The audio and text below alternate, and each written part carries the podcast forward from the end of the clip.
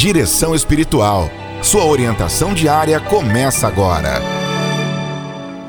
A solenidade do seráfico profeta e patriarca da paz, São Francisco de Assis, é fascinante move os corações humanos, renova a vocação humana e cristã do cuidado da criação, sobretudo da escuta da palavra de Deus, da vivência do Evangelho, acolhendo-a como forma de vida, projeto e norma que orienta, move e renova o agir humano e cristão.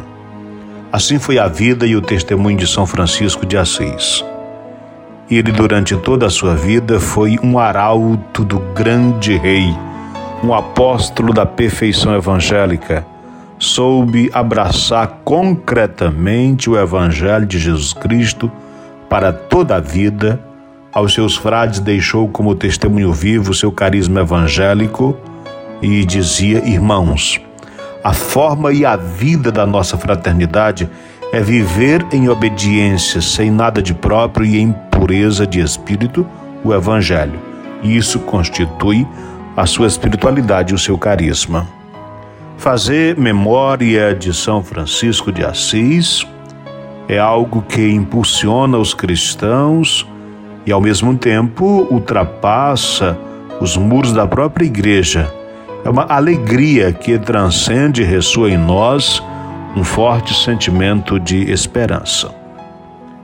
Temos em São Francisco o homem apaixonado pela vida, irmão de toda a criatura, o menor entre os menores e companheiro dos excluídos, o peregrino e forasteiro, cantor da alegria e do sofrimento. Recordamos do Francisco, de Clara, de Antônio, de cada um de nós. Porém, esse sentimento não pode reduzir-se a um simples recordar, mas tornar-se realidade, atitudes concretas em nossa vida humana e cristã. A vocação de Francisco de Assis assenta essencialmente em dois pontos: o ideal evangélico que propôs e o amor ao próximo. Ele desejava ser como Cristo que viveu pobre toda a sua vida. Ele também soube reconhecer o verdadeiro sentido da vida através da fraternidade, dos irmãos que o Senhor lhe dera. No seu testamento, ele expressa tão bem este sentimento fraterno quando diz: E depois que o Senhor me deu irmãos, ninguém me mostrou o que eu deveria fazer, mas o Altíssimo mesmo me revelou que eu devia viver segundo a forma do Santo Evangelho. Isto nos mostra como é importante viver em fraternidade e em comunhão com todos os homens e mulheres de boa vontade são os irmãos que o Senhor nos concede pelo caminho da vida. Viver o Evangelho de forma simples, viver o Evangelho na alegria e a todos ter como irmãos. O sinal mais eloquente da vivência franciscana do Evangelho é a vida simples, onde em solidariedade com os excluídos e descartados da nossa sociedade, buscam viver o despojamento da vida a fim de que os bens sejam partilhados com todos. E, acima de tudo, o pão seja um dom que se reparte com todos os irmãos na construção de um mundo mais humano, mais fraterno, este mundo sonhado por Deus e vivido por São Francisco de Assis viver o Evangelho em fraternidade. Sentir-se irmãos de toda criatura, não só dos homens e mulheres, mas sentir-se irmãos de toda criatura.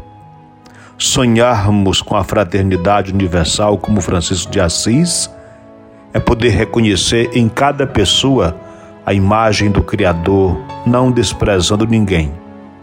Sermos sinais de misericórdia e acolhida apoio e conforto nas dificuldades, solidariedade e compaixão nos sofrimentos. Estabelecermos relações firmadas nas pessoas e em sua dignidade, não em seus bens ou posições sociais. Assim, olhando para São Francisco neste dia de sua solenidade, renovamos o desejo de construirmos relações fraternas firmadas na verdade e no respeito ao outro, com autenticidade e respeito às diferenças. Viver o Evangelho em comunhão com toda a natureza, em tempos de acelerada destruição e violação dos direitos da natureza, nós somos convocados à missão de defesa e cuidado com toda forma de vida. Viver o Evangelho em espírito de oração, sermos pessoas orantes e contemplativos do mistério da encarnação de Deus no olhar puro que se estende a tudo e a todos como criaturas amadas no coração do Criador, em constante busca do Senhor, manter um diálogo aberto com o Pai em momentos de oração pessoal e comunitária, buscarmos lugar de deserto e de silêncio, cultivarmos a leitura da Bíblia como prática cotidiana, pois jamais poderemos entender o fascínio de Francisco sem a palavra. A palavra encarnou-se em sua vida e foi a inspiração do projeto novo que ele acolheu por isso foi também um homem novo na sua intimidade com o Pai, autêntico praticante do Evangelho. Viver o Evangelho, simplesmente viver, somos desafiados a sermos como Francisco em nosso tempo na história que vamos construindo juntos, como fraternidade, na certeza que com Deus somos mais se dermos as mãos e formarmos a grande fraternidade sonhada e vivenciada por Francisco de Assis, que ainda hoje é possível. A razão de viver e agir de São Francisco é Jesus Cristo. O Cristo que lhe falara através do crucifixo na igrejinha de São Damião era o chamado a reconstruir a igreja chamado a reconstruir, vai Francisco, reconstrói a minha igreja. Chamado a reconstruir a igreja de Deus presente na história. É este Cristo que lhe alarga os horizontes, rompe o tempo e o lugar, faz brotar desejos de eternidade. Ele é o eixo à volta do qual tudo em Francisco gira é a referência constante para agir, pensar e viver. É o modelo supremo a imitar.